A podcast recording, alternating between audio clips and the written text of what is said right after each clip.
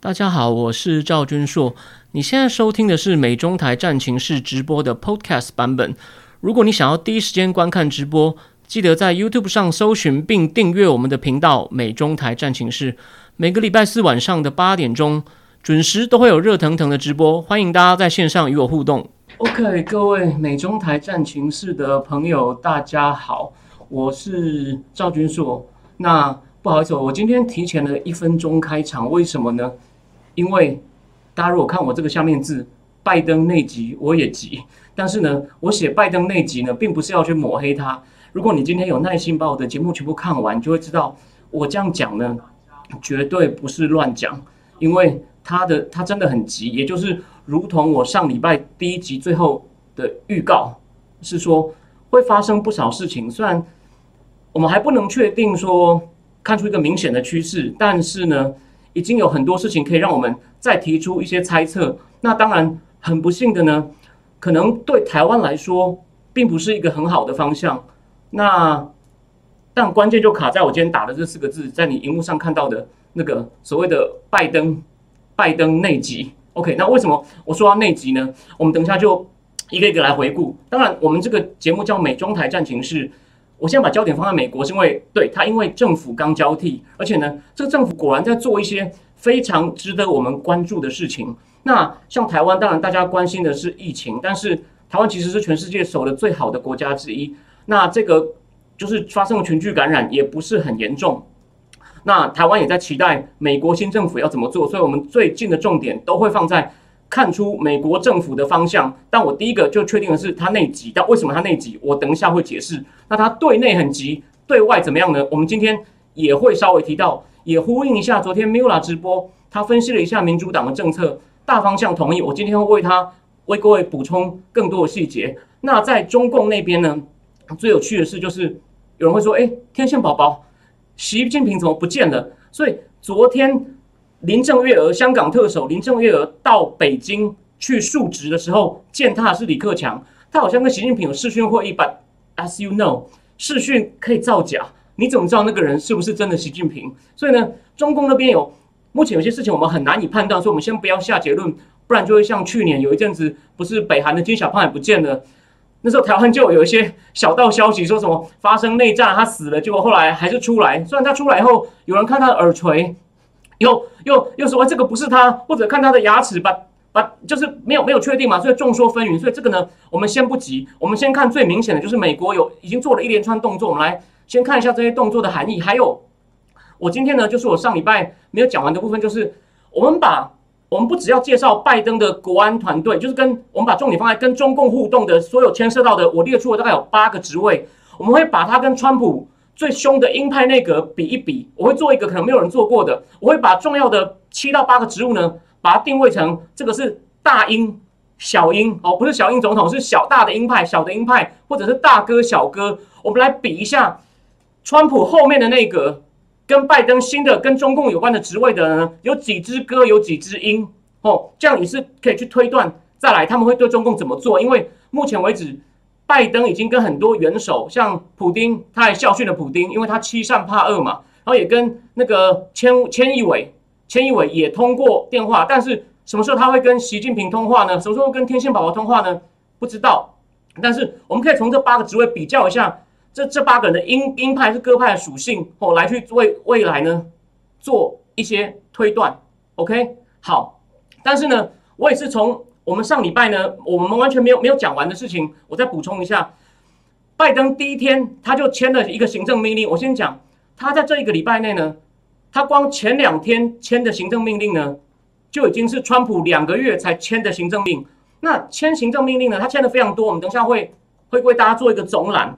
那他第一个就是为他不是就讲说要美国要重新当世界领袖，要废弃川普的单边主义，所以他已经第一天。他就重新回到巴黎气候协定，其实对美国影响不大。美国自己有在做减排，减得很好。然后呢，他也重新加入世卫组织。那关于疫情的问题呢？诶，今天白宫发言人有讲话哦。那他到底讲什么？我们我等一下后面才讲。但我要先讲一件事，很多人都说川普是单边主义、自行其事，甚至霸凌人家。其实我要跟大家讲，这种方法有时候是有用的。我举个例子，其实呢。WTO，因为中共国企补贴，其实有一个可能台湾人很少人不知不知道，一个台湾之光，他叫五人英，英文叫 Mark 吴，他在哈佛法律系教书，他写过一篇很长的论文，我可能要以后节目才跟大家仔细分析。他说中共的经济体系呢，因为党管一切，又有那种国资委，有很多国营企业，也有这个，也也有那个发改委哦，也去协调各种产业，所以呢运行呢，当然有一部分是市场经济。可是还有很多呢，根本不是市场经济的元素。那这这个这些这个奇特经济体制出现的问题呢？你如果放到 WTO 去打官司啊，基本上旷日费时。OK，那当然，川普他们在那边写，他们有一个上诉法院，上面有七个法官。那后来缺人，美国就一直不不提名，阻碍国际社会的运行。可是前一个已经卸任的贸易代表 Lighthizer 就反复提醒，就说你拿这些东西到 W 要去 WTO 去打这些贸易的关这些。针对中共不是市场经济很多纠纷的官司旷日费时，反而是川普充分授权给 Lighthizer 打了两年多的贸易战。大家想一想哦，我前面已经有讲过了，关税都没有撤，中共承承认不强迫定很多规定，不强迫技术转移，保护智慧财产权。你看美国要东西的专家，比如说印太战略，其实印太战略呢是安倍晋三拉着印度总理 Modi。哦，开始谈，然后后来澳洲其实最早提出这个战略，他们三个有点像谈的已经谈出一个架构了，美国再加进来。那最近台湾出了一本书叫《印太竞逐》，是一个澳洲非常有名的战略学者，叫做 Metcalf。他他是说，哎，美国后来跟的很好，他还是写，虽然川普摇摇摆摆，我就是说。其实当一个总统，当然川普的讲话是有时候让人家觉得比较不确定，或有时候比较幼稚。可是川普充分授权他的 Pompeo 去弄这件事情就很好了。只是大家就就是美国也愿意，也也愿意跟上去。这种多边的，他也他也能够充分参与啊。所以四方安全对话哦也进行的很好。Pompeo 去年十月还到了东京啊，那时候大家不是有传言他会不会来台湾？可惜他没有来。所以我的意思是说呢，大家。就说有些人就是好像觉得终于送走一个灾难，我认为这不太公平哦。川普当然有些东西还可以改进，可是我们要一个一个谈，而不是说全盘就说这就是一个自行其事，然后呢都都基本上就是霸凌霸凌他的盟友。川普前两年是对欧洲盟邦比较不客气，还有发生还有发动一些对欧洲的钢铁还有汽车的贸易战，所以我这个如果拜登把它撤掉，我我是赞成的。可是他前两年讲话比较不客气，后来也没有啦，就放手让庞培要去。跟他们说，你们都不要用华为，也也成功了。所以说，我要帮他澄清。不过基本上他已经过去了，所以我们现在呢，就来，我们呢在介绍他的这个国安团队前呢，我们先来看看为什么会打这个所谓拜登内急，拜登内急，然后他对美中台关系会有什么影响？我很快，我刚讲了，他前两天签的行政命令，就川普两个月才做到，然后数目非常的多，吼。那我刚刚除了讲，就是重回所谓的多边组织哦，国际合作、巴黎气候协定，还有重回世卫组织，还有他还撤销了川普当初颁的穆斯林国家入美禁令，然后停止遣返被一些移民带到美国的小孩。不过呢，德州法院就把这个否决掉了。OK，然后再来，他也暂停驱逐房客，也是交不出房租，因为疫情嘛。然后呢，也暂停，就说联邦政府贷给学生的学贷的贷款。OK，然后呢？强制机场、还有大众运输、还有联邦建筑要戴口罩，然后呢，把每家油管撤掉。哦，这个引起很大反弹，我等一下再讲。然后呢，也停止建墙。你看，有穆斯林禁令、停止遣返移民，还有撤销每家油管、停止建墙，都是冲着川普，都是川普，都冲着川普来的。就两天签了十七个行政命令，OK。然后呢，再来，再来，还下一个还是冲着川普来的变性人，以前。Transgender 不可以当兵，现在呢，就说又可以当兵了，又可以当兵了，OK。然后呢，还有再来，他发了几个行政命令，是要禁止种族歧视，其中最敏感的就是说，美国政府官员禁止用 Chinese virus 中国病毒，哎，可是他说这会有种族歧视的问题，可是他只是其实你如果去看一些公共卫生讲流行病的书呢，一些病毒本来就可以用它发源地命名，这真的没有什么。当然，Chinese 指中国人还是指中国来的，有些争议，所以我也不反对。可是，那你为什么不改成用 CCP virus？大家回忆一下嘛，武汉的 P 四实验室，难道我们在故意在反华吗？P 四实验室，美国大使馆也派人去看过，法国顶尖的科学家也都讲过，说石正丽那个 Bat Lady 在武汉做实验室的事情是很危险的，他们的安全措施也有问题。美国领事馆的人都派人去看过，然后就说表达担忧。所以呢，那这种实验室当然是跟共产党有关啊。所以既然我们有合理的怀疑，你又不让人家去，你又不让人家去检查，你现在过一年才去，过一年该该该 cover 的早就 cover 了，我为什么不能讲是 CCP virus 或武汉 virus？所以呢，你改名可以。可是呢，你只字不提，将来一定要就责。就像澳洲，澳洲是开第一枪的，你美国到现在都不提就责哦。但美国的发言人今天有对这个病毒起源的问题有有做一个谈话，我等一下讲，这个相当重要。他讲的东西呢，简简单说就是不够硬。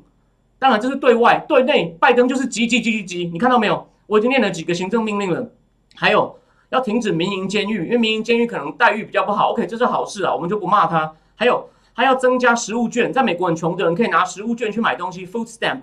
然后呢，还有一个东西要增加所谓的疫情电子移转计划，这听起来很拗口，意思就是让小孩，意思大概就是说让小孩在学校免费吃营养午餐的东西。然后还有一个说要买美国货啊，这个就很妙了。美国货，你们不是讲川普美国优先很自私吗？不顾盟友吗？结果你还不是拿香跟拜？而且据说有专家说，其实目前把联邦政府买的东西百分之九十七都已经是美国货了。当然，里面有些零件可能是外国的，不确定。所以说这个东西呢，就很像是就像是讨好选民哦。当然，他就在比，就跟川普做出区隔嘛。川普常讲话得罪人哦，谁骂他，川普就狠狠的骂回去。那拜登就买美国货，好吧，可能要讨好川普那边的选民。可是这不就跟你自己打脸？你不是讲要国际合作，美国不可以这样自行其事，就现在要说 Buy American。所以呢，拜登真的是一个职业老政客哦。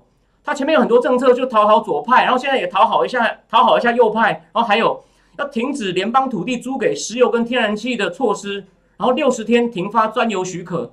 那其实美国采油是比较环保的，我造成的环境负担比较低。然后石油也是美国一个很重要的东西。如果你有的虽然说联邦土地上的这个设施，据一些统计数据发现，占的石油石油工业的那个营业额不是很重要，可是呢，你这样就会等于逼他又去进口一些其他那种流氓国家的石油，那可能造成环境污染也更多。所以说，我现在讲了这么多呢，我讲了这么多，你就会发现，他一上来呢，就用行政命令去讨好他的选民，而且呢都不顾另外一边的感受。不要忘，川普也有七千四百多万票，而且。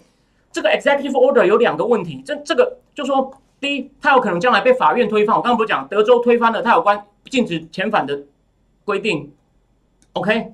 然后，然后第二个，这个将来国会有可能推翻它，而且你都不透过正规的立法程序推出这么多行政命令还破纪录，吼？那你有没有想过，当初川普某种程度也有这样子，也有这样，不是说只有拜登做，可是呢，你拜登做的又快又急，所以我写拜登内急，就他对内很急，大家知道这意思吧？川普当初也是发了一些行政命令，都激起国内很大的反弹。那时候他禁止穆斯林入境的时候呢，我插个话题，就很多人要跑去纽约机场去抗议。结果呢，Uber 想说那么多人坐，我们如果把那个费率调高啊，人家要说 Uber 没有良心。结果呢，他把费率调低哦，结果又被骂说，你看 Uber 又想赚我们的钱，所以 Uber 老板就觉得那时候就怎么做也不对。可是就说那时候都有跟这次呢，你发的命令那么多，而且主要就是讨好你。就民主党可能是比较偏左进步派的选民，那你不是在就职演说，不是讲说 unity 全国团结 heal 疗伤？可是呢，你你要推这些东西，你有一定的授权。我们先不讲选举结果，你有八千多万票也不是不可以。可是你用这么急，然后也是跳过正当程序的手法，对吧？你在急什么？这会激起反弹呐。只是现在才七天而已，所以这已经是埋下一颗地雷，这已经是埋下一颗地雷。OK，所以这就是我们。今天第一个要讲的重点，那国外呢？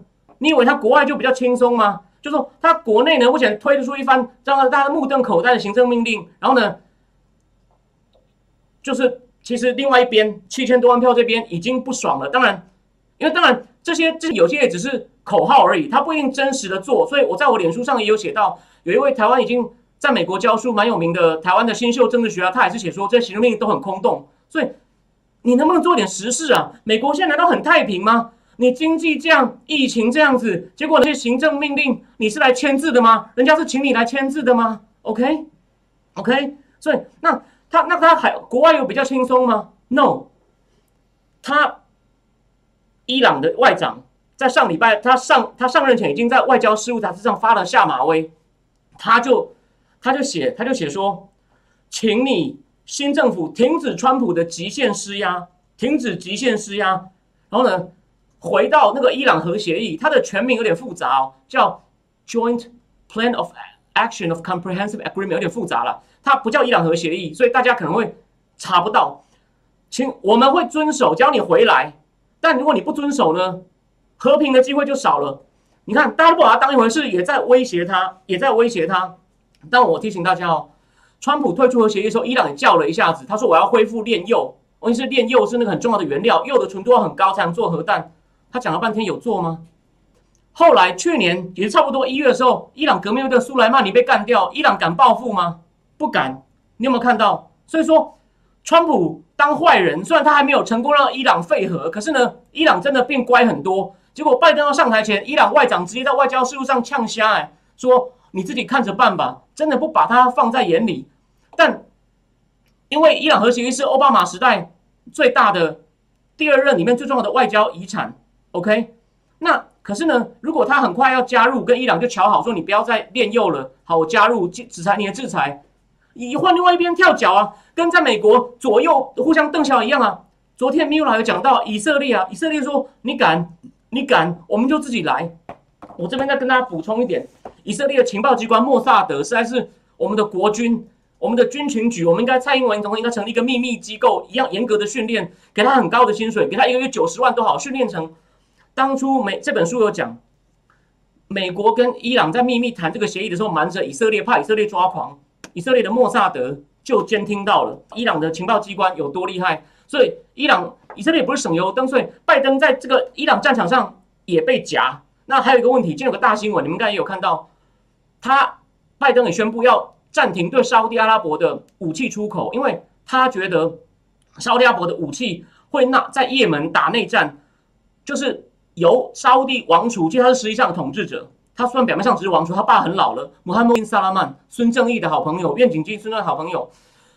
萨拉曼他支持也门政府军跟伊朗支持的叛军 Houthis 在打。OK，虽然也门的确造成一些人道危机，这有点不太应该。哦，拜登政府要处理这个，给他肯定。可是问题是，你现在不给他武器去打呼的话，那可能伊朗那边就会做大。好，我知道战争不好，可是呢，你的你不能不考虑后果哦。这个你在看这种事的时候是比较冷血，没有错。我也赞成你人道的东西要解决，可是你这样等于会马上让伊朗做大。那只要伊朗做大呢，伊朗还是中共的好朋友诶 You see, you see，所以这些东西是有连锁反应的。那再来，所以说呢，伊朗这个问题呢，他也会面临一些压力。这也是伊朗跟以色列都要压拜登。所以我常讲的比喻，你想象一下，拜登已经七十八岁了，他呢等于是要表演变脸。他一大堆人，他背后一堆婆婆妈妈，每个要换，要他给他一张不同的脸，他要在很快时间上变来变去，所以你看他发行这个命令就很像在变脸。一个七十八岁的老头一直这样变来变去，很残忍，好吗？说拜登再来会做点辛苦，会就说大家会对，就说大家都对他提出各种要求，这个对这老头来说很残忍。这是这一期的《镜周刊》的社论也这样讲，所以呢，不是，我觉得不是说我支持我之前很支持川普，我就来泄愤，而是这真的是很令人。担忧的局面，这是令人非常令人担忧的局面，好吗？OK，好，那所以说呢，再来就是习近平跟第一他躲起来了，还没有跟拜登通电话。那因为中共还没动，所以所以北韩也很安静，因为通常北韩要干嘛，一定会跟中共讲好。所以这边还有一个未爆弹，这边还有个未爆弹，好吗？好，那我们今天第一个主题，拜登内急终于讲完了，我们就来看看到底。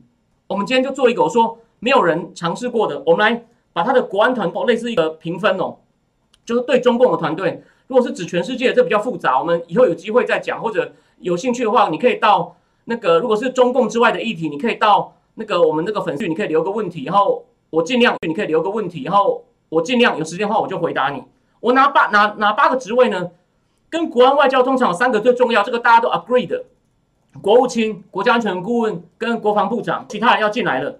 财政部长、贸易代表、总统经济顾问委员会主席、商务部长，因为商务部管那个出口管制，华为啊、中芯半导体啊，都是商务部的那个底下有一个叫 Industry of Bureau and Security 这个局在管的这种放入这个实体清单，实体清单意思就是，对吧？你放上清单要卖东西要申请许可，这许可几乎是不过，就等于是判你死刑。OK，然后呢，还有另外一个另外一个东西，在川就还有一个职位是新设的，川普的时候新设什么？白宫的贸易与制造委员会请了 Peter Navarro，那这个当然人去楼空就没了，但。拜登团队增设一个新的职位，以这一二三四五六七八九这九个位，这这八这八个位置呢，我们来判定一下这些人是鹰派是鸽派。我会简单说明一下理由。OK，第一个，当然我讲一下，川普团队有些职位也换过人，所以我以最后的最后的，当然除了川普最最后最后两个最后两个月换掉国防部长不算，我们来以川普最后那个对中共最强硬为大家称道的团队。来做一些比较，我会简单说明一下我怎么判定他是鹰还是鸽的理由。那国务卿 Pompeo 他非常凶啊，你可以说他是一只很大的鹰。他每次骂中共，我不管是疫情救责、香港问题，最后一天还把中共在新疆的事情定为 genocide 种族灭绝。这个如果不叫鹰，世界上就没有老鹰了。OK，大鹰。拜登这拜登这边的国务卿 Anthony Blinken，我讲一下他的背景。哦，他家世显赫，我算是匈牙利移民。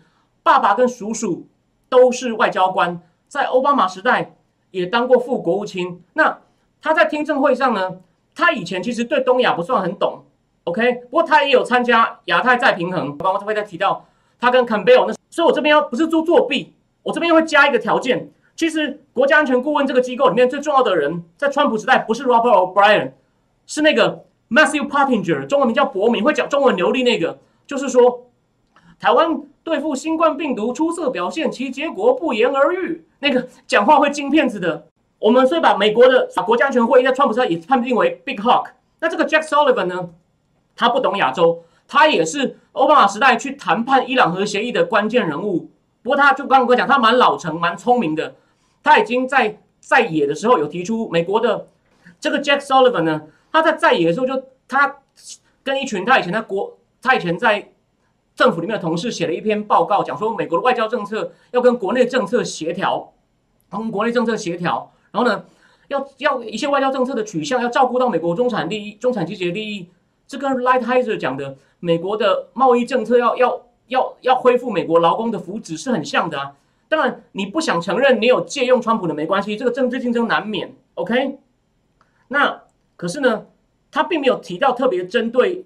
针对中共，他们有特别提到针对中共，但是拜登在介绍 Jack Sullivan 给记者见面的时候，他也说 Sullivan 认为，economic 去年七八月，艾斯伯他们川普政府的四个高官有接力，每个人出来讲一个讨共的演讲，看连平常应该跟讨共没关系的司法部长、FBI 局长、国防部长都有出来讲，所以我把国防部长判定为 small hawk。那新的美国这国防部长 Austin 呢，他好吧，又是个陆军，是在阿富汗搞反恐的，对中共。真的是不懂，所以听证会上据说完全不行。虽然讲到台湾，他就是官事语言嘛，说我们一定会尽力保护一个台湾是一个地下盟邦，可这就是官事语言。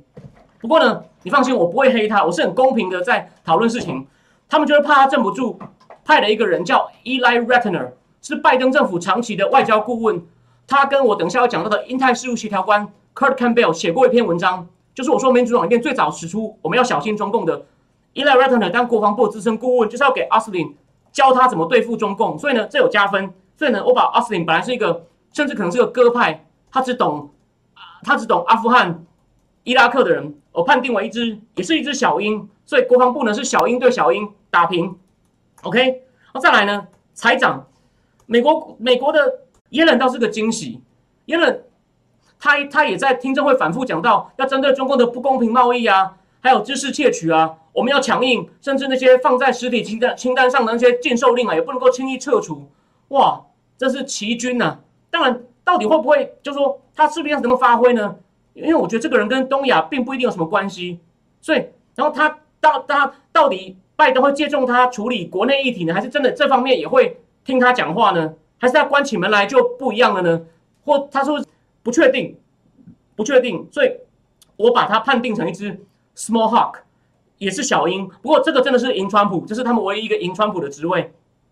再来，贸易代表 Lighthizer 硬汉，中共不管怎么赖皮，就跟川普讲一直加税。我可以跟大家讲一件事，贸易代表是一个小机构，只有两百多人，财政部好像有好几万人。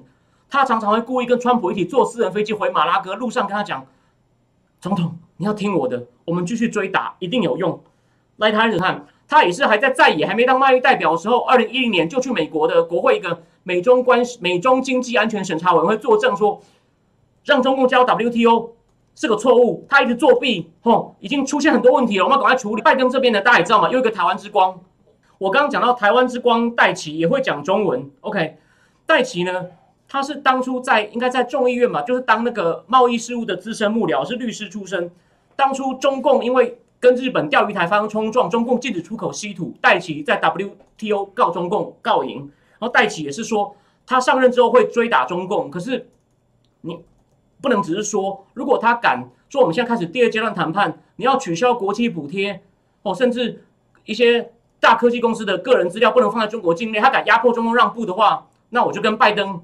道歉，以后不不会再乱说他内急。我说他很厉害，我看错你了，好吗？那但是呢，基本上呢，所以呢，戴奇基本上也还算鹰派，是一个一开始那个拜登政府任命里面被认为是个不错的人，因为实务经验够，然后呢又会讲中文，必须要跟应该可以延续 Lighthizer 的成果，所以这部分呢是一只大鹰跟一只小鹰。OK，再来商务部长，川普的世界商务部长罗斯呢四年都没有换。他第一年，川普还没有发贸易战前，叫罗斯去谈判。那罗斯呢，去谈的好像只让中共有限的开放一些小的金融跟小的肉品市场。结果他回来在白宫里面，但我是看书知道，我自己当然不可能知道。川普看那个协议就说罗斯，川普就开始像王雷一样脏话连发，说你被嗯的，你知道吗？你那么喜欢被嗯吗？OK，然后罗斯那么老了，大概也看起来他很矮矮的又秃头。不过后来呢，罗斯底下商务部呢？至少商务部对中共使出那么多禁售令，你看感觉上，啊，罗斯有时候也会出来敲边鼓。罗斯就后来就不是变主力了，都是其他人先上去打，罗斯在旁边讲，对对对，中共有问题，我们要打。所以罗斯是一只小鹰。然后新的新的拜登内阁是一位女生，她叫做 Ramondo Ramondo Ramondo 呢，她在听证会的时候是有讲很多中共的问题，可是主戏来了，这个就是真的了。Ted Cruz 问他说：“你要撤销，你会不会撤销对华为的禁售令啊？”我们现在终于把这个五 G 怪兽会偷人家资料，华为窃取机密，华为要掐死他不敢回答，C 这个就大大的扣分。他前面的回答我可以本来可以把它判定为小鹰，他不敢讲，但他也没有说会撤，我们就把它判定为一只小哥。所以罗斯是小鹰，Ramondo 是小哥，OK，OK，哦还在卡吗？对不起，我下次一定会买一包乖乖跟大家对不起，这边应该看起来还好，OK，哎有人说的比较顺，谢谢你，好。最后就是两个新川普内部新设职位，Peter Navarro 那个白头发看起来有点凶狠，写致命中国 Death by China 的 Peter Navarro。哦，对不起，我刚漏了一个总统经济顾问委员会主席 Laurie Kudlow。Laurie Kudlow 他本来是电视评论员出身，他呢也会出来批评中共，不是虽然不是很长，他有一次就说有一个国家 C 开头的，我不讲出来了，最喜欢侵害智慧财产权。所以呢，他也是跟罗斯一样是敲边鼓的，所以不是主秀，是一只小鹰。那拜登政府的总统经济顾问委员会主席叫 Brian Dees，哦，这个问题就来了，这个就是努母亲转世啊，他是另外一个很大的那个资产管理公司 Black Rock，大家不要跟那个黑石 Blackstone 的苏世民搞混哦，苏世民是老王王岐山的好朋友，这个 Brian Dees Black Rock 这几年野心勃勃想进中国，因为中国他们认为。还有大概四十兆美金的东西财产，他们可以来管，所以呢，拜登把他放进来了。这个人，我跟我认为我有九成九的把握，他就是个 big dove，一定说我们要赚他的钱哦，其他东西要放他一马。OK，好，那最后一个就是我说我 Navarro，Navarro 就是个 big hawk，这个没有好争的嘛。那拜登这种新设协调官呢，坎贝尔，坎贝尔就是我刚刚讲的，跟国防部顾问 Ela Ratner 最早讲，中共越来越不像话，越来越嚣张了。我们要重新检讨我们的政策，但他提他没有提出什么好的建议哦。那篇文章只是把中共的很多恶行列出一遍，所以民主党也是有人知道中共的问题的哦。所以就像米米乌拉昨天讲的，他不会把中共当朋友。所以呢，Campbell 可以当做是一个 small hawk，因为他并没有讲出什么强硬的政策。虽然他说这个问题很大，所以呢，最后我们来总结一下，川普政府里面呢，这八个职位呢，等于有四个大鹰，三只小鹰，一只大哥。你看七比一。努姆钦就发挥不了影响力。那拜登这边呢，没有大鹰，理论上有六只小鹰，但是呢，国务卿跟国家安全顾问这两个其实有点模糊，我是姑且把它判定为小鹰。然后呢，一只小哥，一只大哥。那我想过，如果 Anthony Blinken 跟 Jack Sullivan 呢，这两个人变成 Small Dove，他所以我们合作优先，那就变成鹰哥就变四比四喽，那就回到拜登去决定喽。那你觉得拜登会怎么决定呢？OK，大家想一想，这就是个很明显的对比。OK，所以说重点，但我讲重点是最后呢，我要跟大家讲一件事情，这个没有人会提醒你。Hunter Biden，现在大家可能忘了他了。这位印修电脑就里面全部东西外泄的人，他们看他的旧文件，发现 Anthony Blink 还在当副国务卿嘛，在副国务卿的时候，Hunter Biden 当了乌克兰那个能源公司的董事。他爸爸要负责乌克兰反腐，当副总统要帮助乌克兰反腐。为什么？因为乌克兰的贪官污吏都是俄罗斯扶持，他们想要清除俄罗斯在乌克兰影响力。他爸爸负责协助乌克兰反腐，他儿子去当乌克兰最大的贪官，成立能源公司的董事。他当了 Borisma 公司董事以后，就约了 Anthony Blinken 要见面，email 都有。你不要跟我讲这是俄罗斯的假新闻，OK？不要跟我讲假新闻。但是呢，运气不好，他们约好以后呢，后来第一次没有见到，为什么？Hunter Biden 的哥哥 Bo Biden 那个不吸毒、当兵表现很好、帅帅的拜登，本来培养他为继承人的 Bo Biden 脑癌死掉了。拜登那时候还说跟奥巴马说：“我可能要卖房子，我没有钱。”我真的觉得是胡乱。但我们现在不要争这个，不要争这口水。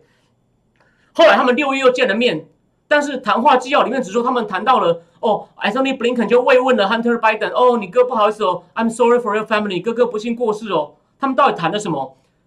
共和党的议员。Ron Johnson 跟 Chuck Grassley 两个资深参议员也要求旁白要解密，但是我看到讯息里面没有讲，只讲说他们闲话家常。你不觉得这怪怪的吗？所以从明天开始，Hunter Biden 会不会又打电话进去说：“Hey Anthony，I got to talk to you. China told me blah blah blah blah blah。”会不会呢？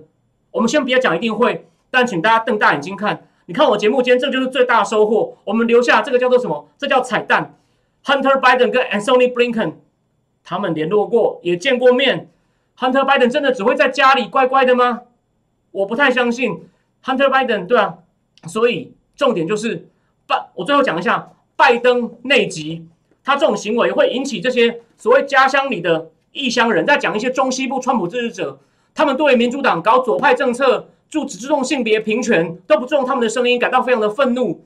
所以再这样搞下去呢，这些人说不定会不会后再让美国分裂更大？虽然拜登用的方法不像川普在推特上骂人，但是呢，这还是非常非常令人担忧。最后讲一件事情，最后讲一件事情，其实拜登后面也是有科技巨头，跟甚至也有些华尔街支持。你看他总统经济顾问委员会主任 Brian Dees 就是 BlackRock 那个全球最大资产管理公司，台湾也有分公司贝莱德。OK，我要讲的就是呢，在克林顿时代，这本书叫《Thirteen Banker》，什么叫十三个银行家？